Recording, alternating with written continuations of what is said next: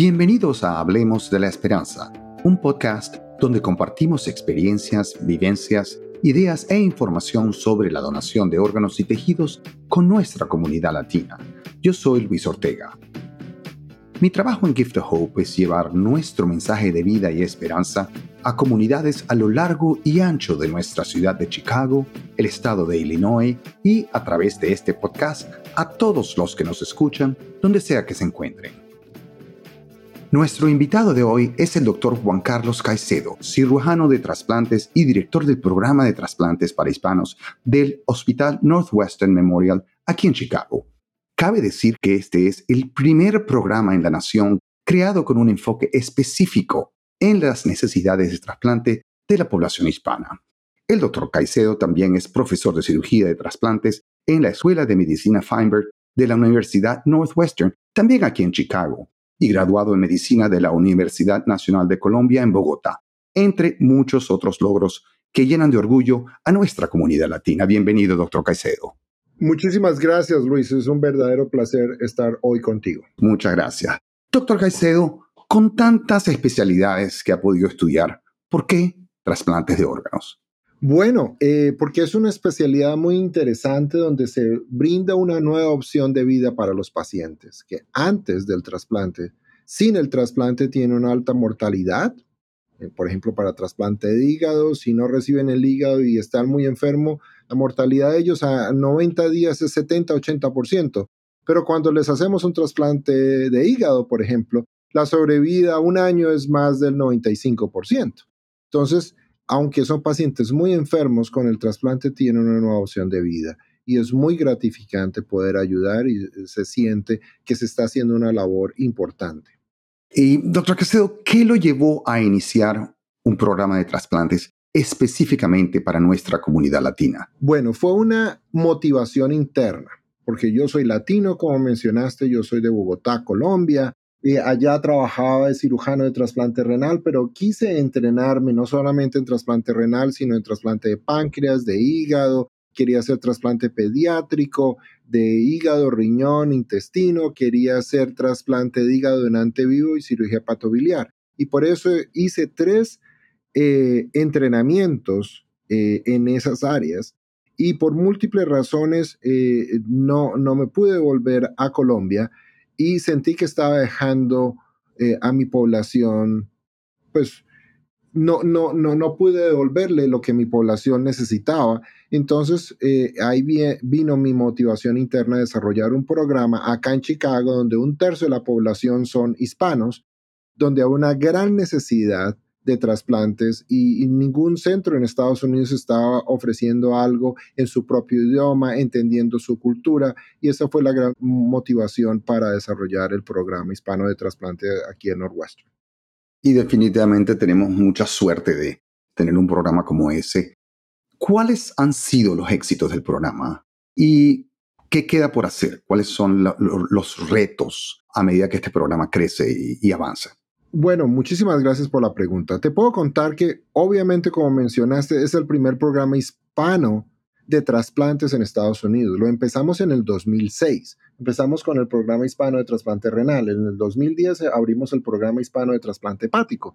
Ya en este momento tenemos programa hispano de trasplante de riñón, de páncreas, de hígado, tenemos hepatología, cirugía hepatobiliar. Todo ya está eh, eh, eh, dedicado a hispanos en este hospital. Ya en este hospital en Northwestern hemos hecho más de 1.500 trasplantes en hispanos. No solamente tenemos ya programa hispano de trasplante abdominal, pero ya otras especialidades en el hospital están abriendo programas dedicados a hispanos. Eh, hemos logrado mejorar el acceso a trasplante en la comunidad hispana. Medimos el número de pacientes adicionados a la lista de espera. En riñón lo mejoramos en un 91%. Esto es comparando antes y después de la implementación del programa hispano de trasplante de Northwestern. El número de trasplantes de riñón de donante vivo lo aumentamos en un 74% y disminuimos la disparidad entre blancos e hispanos en un 70%. Estoy hablando de la disparidad en trasplante de riñón de donante vivo. Comparado los hispanos con los blancos, disminuimos esa disparidad en un 70%. Nosotros somos los únicos en el país con ese tipo de tendencia Lo comprobamos también con el programa hispano de trasplante hepático, donde mejoramos el, el acceso a trasplante en los hispanos en un 54%, aumentamos el número de trasplantes de donante vivo de hígado en un 88%. Entonces, demostramos que, que eh, este programa hispano, que es un programa que es culturalmente y lingüísticamente competente, significa que entendemos y hablamos la lengua y entendemos la cultura y somos congruentes, significa que es nuestra lengua, es nuestra cultura. Este tipo de aproximación culturalmente sensible funciona y funciona para trasplante de riñón, funciona para trasplante de hígado y por eso recibimos un grant del NIH, del Instituto Nacional de Salud, donde ya les estamos enseñando a otros centros de trasplante del país cómo implementar este tipo de programa y demostramos que funciona. En el centro que implementó nuestro programa de Northwestern con, y lo implementó con suficiente fidelidad, aumentar el número de trasplantes de riñón de donante vive en un 47%.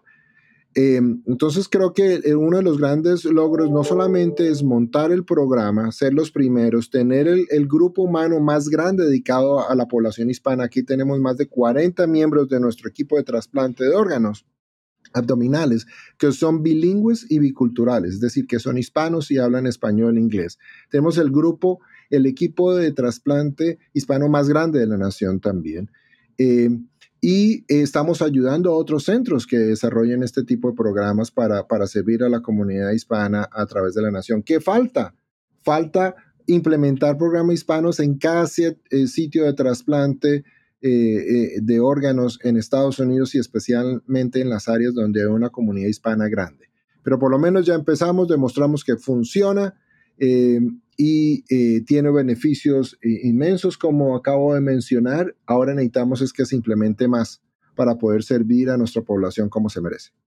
Gran éxito, definitivamente, ya es tangible, realmente magnífico el trabajo que están haciendo. Cambiando un poquito de dirección, hay una creencia, una percepción, el mensaje está un poco confuso en realidad cuando uno ve panfletos, cuando escucha uno a personas hablando del el trasplante dentro del contexto de de dónde procede el órgano y de quién lo recibe, desde el punto de vista étnico y racial. La creencia, lo que se dice, no solo una creencia, lo que oficialmente se dice, de hecho, es que los trasplantes entre personas del mismo grupo racial o étnico, del mismo pol genético, pueden ser, tienen la posibilidad de ser más exitosos que cuando son de diferentes grupos, de nuevo, raciales o étnicos. ¿Qué opinión tiene usted en esto? Bueno, quiero, voy a empezar con una respuesta bastante simplista, pero tiene mucho de fondo. Todos los seres humanos somos iguales debajo de nuestra piel. No importa que seamos negros, blancos, asiáticos, el grupo racial o étnico, todos debajo de nuestra piel somos iguales. Entonces, en teoría, cualquier órgano de cualquier grupo racial puede funcionar en otro grupo racial o étnico. Esa es la primera respuesta. O sea, no hay límites, no debemos dejar de hacer trasplantes porque es entre grupos étnicos o raciales diferentes. Ahora bien, también es cierto que si estamos utilizando un mismo grupo sanguíneo un mismo grupo racial, de pronto pueden haber ciertas similaridades que pueden ayudar, pero eso no lo excluye. O sea, si tenemos un paciente blanco hispano y el donante es un paciente afroamericano, viceversa, se puede hacer y debemos hacerlo y no vamos a contraindicar un trasplante porque hay incongruencia racial o étnica. De nuevo, todos somos iguales y todos debemos hacer algo para ayudar a, nuestro prójimo. Y por eso Juan Pablo II, el Papa, decía que el mayor acto de amor que un ser humano puede hacer es donar un órgano, porque permite salvar muchas vidas. Si es de un donante fallecido, un solo donante fallecido puede ayudar a, 7 a 8 personas con trasplante de órgano y puede ayudar más de 35 pacientes si contamos todos los tejidos. Excelente aclaratoria. Ciertamente la percepción en esto, esta pregunta siempre surge en todos lados en realidad. Como cirujano, ¿cuál es el factor más crucial en el proceso de recibir un trasplante? ¿Sería el tiempo, por ejemplo? ¿Cómo, ¿Qué piensa? Yo creo que eh, eh, el trasplante de órgano obviamente es un procedimiento complejo que implica múltiples variables. Implica el receptor, el paciente que va a recibir el trasplante, hay que considerar el donante. Los donantes de órganos solo son seres humanos, ¿cierto? Se está haciendo ciertos trabajos para ver si se pueden traer órganos, usar órganos de animales, el seno trasplante, o crear órganos bioartificiales.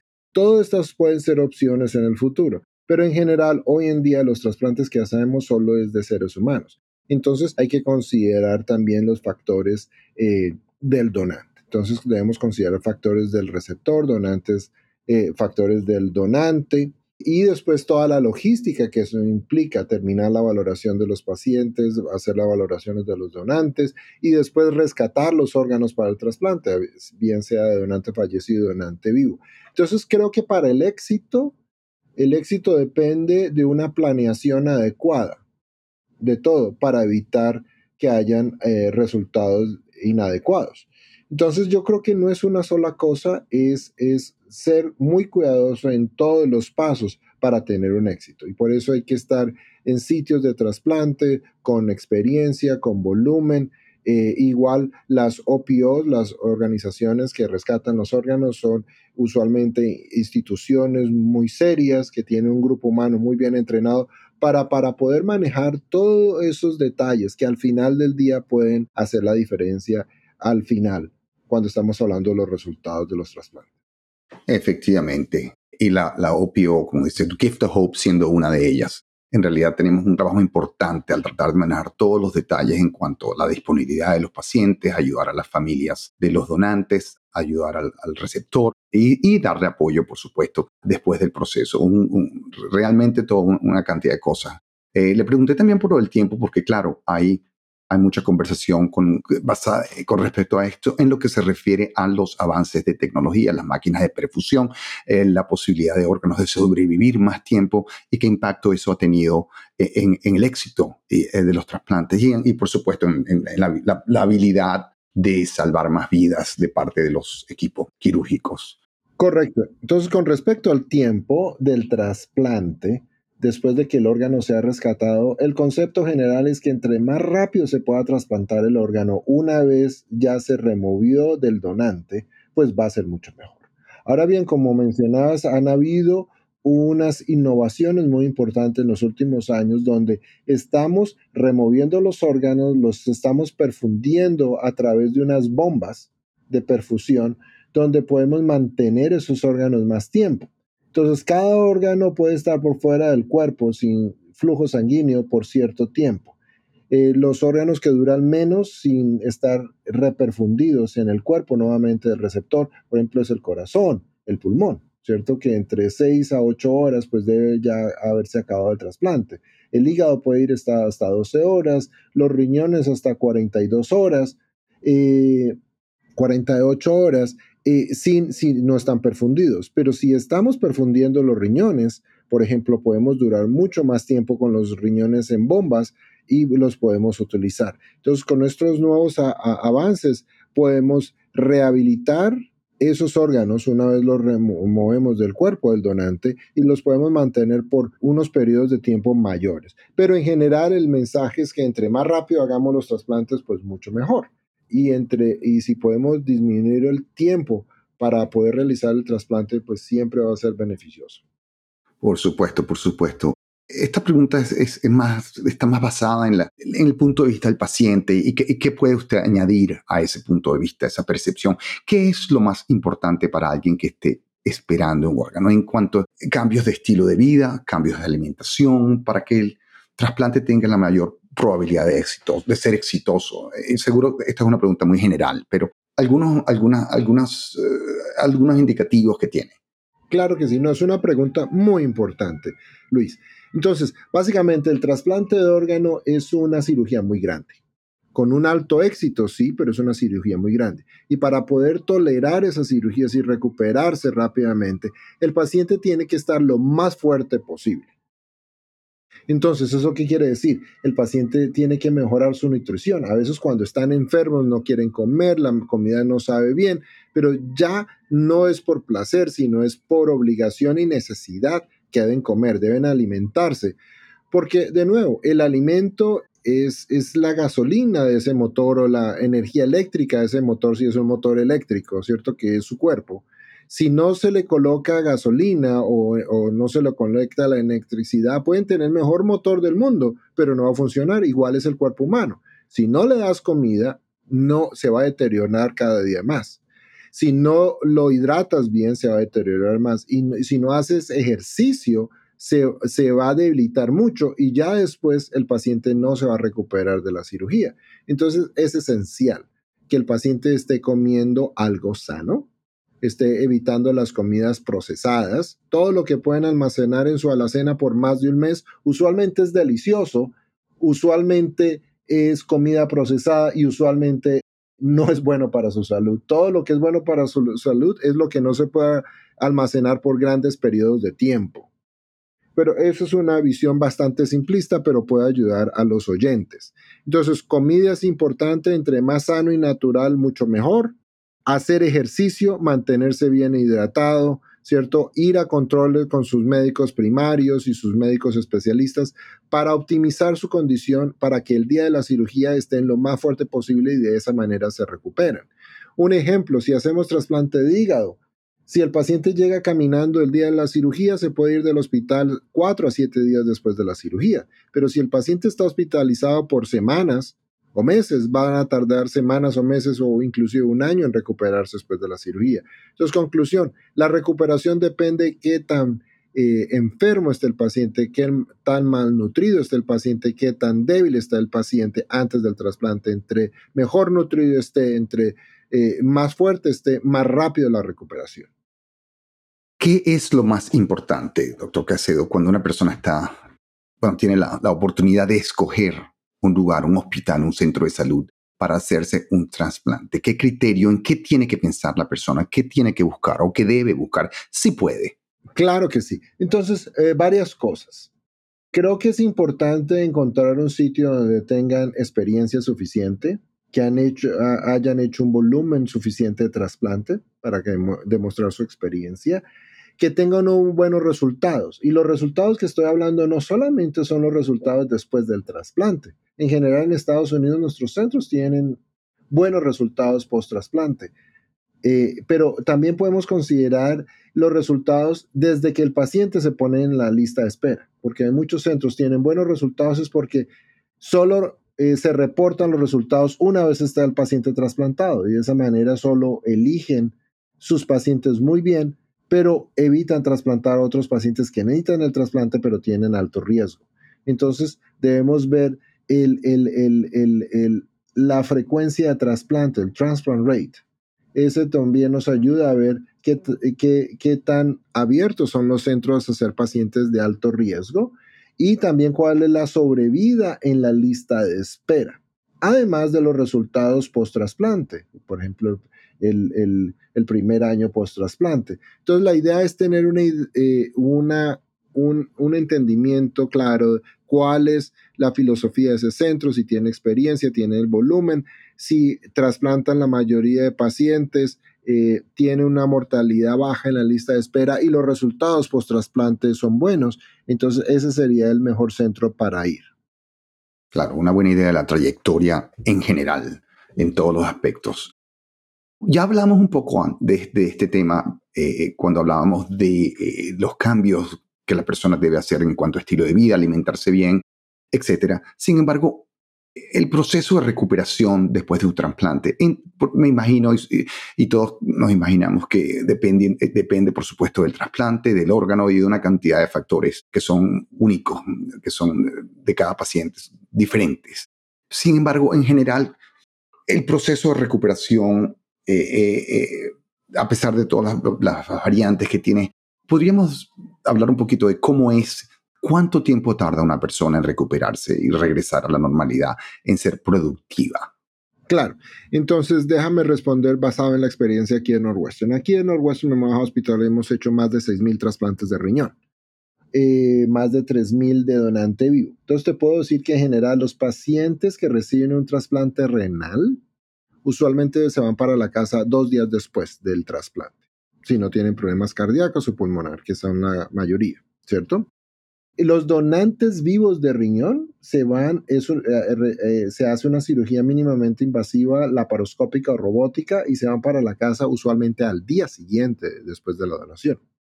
Pacientes, por ejemplo, de trasplante de hígado, como mencioné antes, si vienen, si el día del trasplante venían de su casa caminando, pueden salir del hospital cuatro a siete días después de la cirugía. Pero si por el contrario estaban muy enfermos y estaban hospitalizados por semanas, va a tardar semanas o meses para ellos recuperarse y poder irse a su casa. De pronto se quedan una temporada aquí en el hospital, después van a un sitio de rehabilitación y después cuando ya estén más fuertes ya regresen a su casa. Ahora bien, ¿cuándo pueden regresar a trabajar los pacientes? Entonces, pacientes de trasplante renal, bueno, y en hígado en general, usualmente la fase de recuperación, así sea en la casa, va, va a tardar entre seis a ocho semanas para que ya podamos estar considerando que, regresen a trabajar.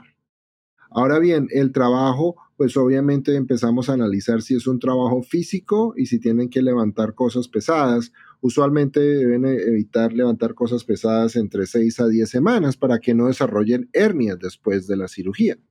Entonces, cada paciente es diferente y va a depender también de los órganos que se estén trasplantando y qué tan enfermos estaban antes de la cirugía y qué comorbilidades tenían. Y entonces, eh, ¿cuándo van a regresar a trabajar? Pues es una pregunta muy específica que se la podrían hacer directamente a su médico tratante o a su médico especialista. ellos les pueden dar una mejor idea de cuándo pueden regresar a trabajar. Y de nuevo, depende qué tan fuerte está el paciente antes del trasplante. Si están muy fuertes, pues se van a recuperar muy rápido. Si están muy débiles o muy malnutridos, por ejemplo, pues va a, va a tomar más tiempo que se recupere y estar listo para ir a trabajar. Por supuesto, tiene, tiene todo el sentido. Históricamente, una de las principales ah, preocupaciones y más populares preocupaciones, valga el uso del término, es el rechazo del cuerpo a un nuevo órgano comparado, eh, era el gran miedo, ¿verdad? Eh, comparado con los recursos, con los medicamentos que se tenían al, inicio de los trasplantes como procedimiento, ¿es todavía este uno de los grandes riesgos? ¿Cuánto hemos progresado en este aspecto? Claro, muchas gracias por la pregunta. Sí, hace 50 años, 60 años, pues era, se perdían muchos órganos por rechazo, pero eso ya no es el problema actual. Eso no es lo que más nos angustia. El rechazo sí se puede presentar, pero usualmente se puede manejar con medicinas y la gran mayoría de los casos se puede recuperar. Estoy hablando del rechazo agudo del órgano, ¿cierto? Hoy en día no nos angustia tanto. ¿Sí? Lo podemos ver eh, y se puede manejar y usualmente no perdemos los órganos debido a eso, por rechazo agudo, ¿cierto? Hay otro tipo de rechazo que es el rechazo crónico, ya no es necesariamente el rechazo inmunológico, sino hay otros factores que pueden dañar crónicamente ese órgano y, pues son factores multi... Eh, son múltiples factores los que ocasionan eso. En general, el rechazo agudo que es el, rechazo que la gente piensa no es un problema eh, grave hoy en día, a como fue hace 50, 60 años. Bueno, no hay entrevista buena si no hay una buena historia. Así que mi pregunta segunda es, la, próxima pregunta sería, ¿cuál ha sido el caso más retador que ha tenido? Algo que nos pueda contar, que se acuerde. Ha habido muchos que me puedo acordar a la semana pasada hicimos un trasplante en bloque de corazón e hígado simultáneo en un paciente que tenía una cardiomiopatía o una cardiopatía congénita que ya había tenido múltiples cirugías en el corazón, lo cual hacía muy difícil el abordaje, especialmente para el trasplante cardíaco y hicimos eh, por primera vez acá un trasplante en bloque del corazón y el hígado, los suturamos o los trasplantamos al mismo tiempo. Otro caso en una señora joven que necesitaba un trasplante de hígado, riñón, que estaba muy enferma, muy malnutrida, con enfermedad pulmonar severa y estaba requiriendo mucho apoyo eh, ventilatorio y un apoyo cardíaco muy grande y la única opción era el trasplante, pero tenía un alto riesgo de morirse en la cirugía. Un caso que realmente pues pensábamos que no iba a tolerar. Hablamos con la familia, hablamos con, con ella. Ella tuvo por un corto tiempo y tuvo la lucidez mental, a pesar de que no podía hablar, pero respondía con sus ojos y con su mirada y demás. Ella decía que sí quería que intentáramos, a pesar de que tuviera el riesgo de morirse, sí quería que intentáramos el caso. Lo mismo su esposo tenía unos hijos jóvenes en esa época, estaban alrededor de los 10 años, sus hijos. Realmente quería vivir a pesar de que todo estaba en contra. Toleró la cirugía, tuvimos que entrar con dos equipos quirúrgicos, dos equipos de anestesiólogos para entre todos manejar esa paciente tan, tan, tan enferma. Duró mucho tiempo en recuperarse, pero después tuvimos eh, la alegría de ver que nos mandaba fotos ya paseando con su familia desde Hawái y demás.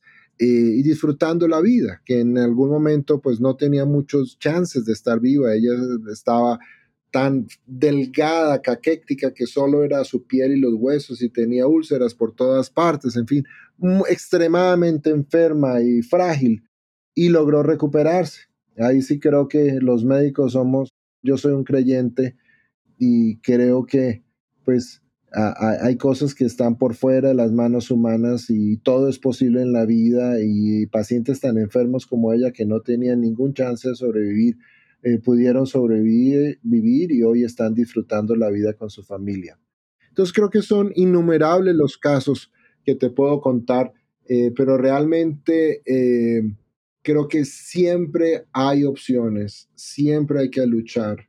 Solo Dios decide o la naturaleza, la fuerza, como lo que ustedes crean, pero siempre hay opciones y nunca hay que rendirse y siempre hay que intentarlo y, muchos pacientes sobreviven y tienen una mejor opción de vida con el trasplante y eso hay que luchar.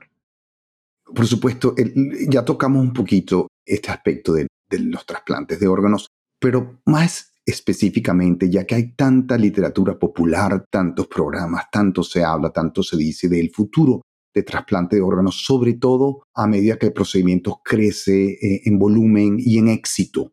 Y por supuesto el tema de la utilización de, los avances de la tecnología, de la utilización de órganos de animales en trasplantes humanos y de órganos artificiales, de poder algún día ir a Amazon y comprar un órgano, en fin, toda esa cantidad de cosas que se discuten constantemente, la gente especula, en fin, ¿qué ve usted en cuanto al futuro de este procedimiento? Bueno, entonces como dices, en este momento los órganos no los conseguimos ni en Amazon ni en Alibaba. No estamos haciendo rutinariamente trasplantes de órganos en humanos que previenen de órganos de animales y no hay órganos bioartificiales que estemos trasplantando en este instante. Todas esas cosas pueden llegar a ser una realidad en el futuro, pero no es una realidad para la gran mayoría de pacientes o por la totalidad de los pacientes en este momento. Entonces, sí se está haciendo mucha investigación para hacer eh, trasplantes de órganos que provienen de animales, eh, pero hay muchas barreras todavía que hay que solucionar. Están tratando de avanzar las investigaciones y hacer nuevos ensayos en humanos. Pero lo importante no solamente es que el órgano dure, sino por cuánto tiempo puede durar y si vienen asociadas ciertas infecciones que vienen de, los animales y cómo se va a manejar en humanos. Entonces, conclusión, si hay la posibilidad, posiblemente vaya a funcionar en el futuro, todavía no es una realidad para nuestros pacientes que están esperando trasplante de órganos en este instante. Doctor Caicedo, hay, muchos mitos, hay muchas eh, creencias que, que, rodean todo el procedimiento de un trasplante. Eh, y ¿Cuáles, cuáles, cuáles son los, los mitos que se encuentran más comúnmente cuando usted está hablando con un paciente sobre el procedimiento, lo que va a pasar, cómo va a pasar? ¿Qué pregunta, qué piensa la gente o, antes del procedimiento? Claro, hablemos de los donantes. Por ejemplo, hay muchos mitos que si yo fallezco en un hospital, no me van a atender y no me van a cuidar porque quieren sacar los órganos. Eso es un mito y eso es algo es falso. Usualmente en todos los hospitales de Estados Unidos lo primero que se va a tratar es tratar de salvarle la vida a ese paciente, ¿cierto? Si ese paciente fallece, tiene una muerte eh, encefálica o tiene una muerte cardíaca, desde el punto de vista médico, eh, eh, religioso, espiritual y legal, está muerto. Y cuando eso sucede, se convierte en donantes fallecidos y se pueden rescatar esos órganos. Eh, eh, otro mito de los receptores es que después del trasplante no va a poder hacer ejercicio, no va a poder trabajar, no va a poder comer todo lo que quiera, no va a poder tener hijos, no va a poder tener una vida sexual. Y de hecho, parte de las ventajas del trasplante es que todas esas cosas pueden volverse una realidad, ¿cierto? Ya hay, campeones mundiales y demás en diferentes deportes y en varias disciplinas, ¿cierto? Eh, gente competitiva ¿cierto? Que han sido trasplantados, que corren maratones y demás después del trasplante. Entonces el trasplante, el objetivo es que mejore no solamente la sobrevida del paciente, sino mejore la calidad de vida eh, de ese paciente para que puedan vivir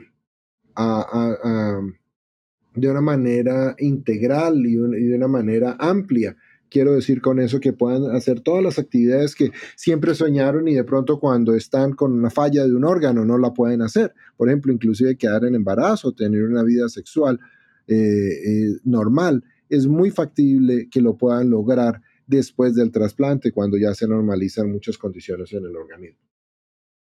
En una presentación que usted hizo y en la cual yo estuve presente, usted habló de la importancia de la familia en latina específicamente a nivel cultural, a nivel de apoyo e inclusive como fuente de órganos comparados con otros grupos. ¿Algo que comentar en este respecto? Claro que sí, Luis. Muchísimas gracias por, por mencionarlo. Sí, la familia hace la diferencia. Cuando tenemos una enfermedad grave donde un órgano no está funcionando, realmente necesitamos el apoyo familiar y eso es lo que hace la diferencia. Eh, cuando el paciente tiene una familia que lo apoya y que lo acompaña, eh, pues lo ayuda a entender qué es lo que está sucediendo, lo apoya cuando está desmoralizado, deprimido porque tiene una enfermedad crónica, eh, lo, apoya para traerlo a los controles y demás. La familia termina siendo esencial para el éxito. Los pacientes no los podemos trasplantar si no tienen una red de apoyo, si tienen una familia que los apoye. Entonces va a ser importantísimo que la familia esté presente. Y si la familia se educa bien y entiende todas las cosas, muchos eh, donantes vivos son parte de la familia. Finalmente, doctor Caicedo, y claro, algo más general y que todos tratamos de que llegue a la comunidad desde el punto de vista que representamos en el proceso, yo como persona envuelta en alcanzar a la comunidad, donde sea que estén, desde su punto de vista. ¿Cuál mensaje tendría para nuestra comunidad en particular sobre la importancia de estar registrado como donante de órganos? Claro que sí. Bueno, yo creo que es muy importante. Primero que todo, tenemos que entender que una vez fallecemos, eh, es mejor donar esos órganos para salvar vidas que llevarlo, llevárnoslos y, pues no lo vamos a poder utilizar. Eh, eh, como decían, Dios sabe que los órganos los necesitamos aquí en la tierra, no en el cielo. ¿Cierto? Entonces, permitir que esos órganos se descompongan en la tierra, en los ataúdes, o, cuando se esté haciendo la, incineración de los cadáveres, pues es muy triste, porque esos órganos pueden todavía salvar muchas vidas, como mencionamos. Entonces, creo que esto es una invitación a todos. Ya, si ya hemos fallecido, todavía podemos salvar vidas, y inclusive si estamos vivos, todavía podemos salvar vidas. Si así lo, lo decidimos, nosotros podemos donar uno de nuestros riñones en vida o donar una parte de nuestro hígado. Una invitación para que ayudemos a nuestro prójimo. Y como decía Juan Pablo II, este es el, el acto de amor más grande que un ser humano puede hacer, salvar una vida donando un órgano. Sin duda, y es la misión que todos tenemos tratando de salvar vidas. Ah, doctor Caicedo, muchísimas gracias por compartir su experiencia como cirujano y como ser humano Realmente hemos aprendido muchísimo en esta conversación. La información que nos ha dado es, valiosa, relevante y no tengo duda de que ayudará a muchas personas cuyas vidas se están ah, cruzando en cualquier forma con la experiencia de un trasplante de órganos. Muchísimas gracias y esperemos tenerlo pronto en el programa. Muchísimas gracias a ti, Luis, por invitarme y pues espero que esta información sea de mucha utilidad a toda la comunidad que nos está escuchando. Un gran abrazo y feliz día. Y gracias igualmente. Hasta luego. Hasta luego. Recuerden que uno de los pasos más importantes que pueden tomar para llevar el mensaje de donación y esperanza a nuestra comunidad es simplemente conversar sobre el tema con amigos y familiares para motivarlos a que se registren como donantes de órganos. También aprovecho esta oportunidad para recordarles que necesitamos voluntarios para apoyar en los eventos comunitarios que llevamos a cabo en comunidades urbanas y rurales en todo el estado. Para más información visiten la sección de voluntarios en nuestra página web giftofhope.org. Nuevamente giftofhope.org. Gracias por estar con nosotros. Si desea escuchar otros podcasts sobre temas de interés y relevancia, visite rivet360.com.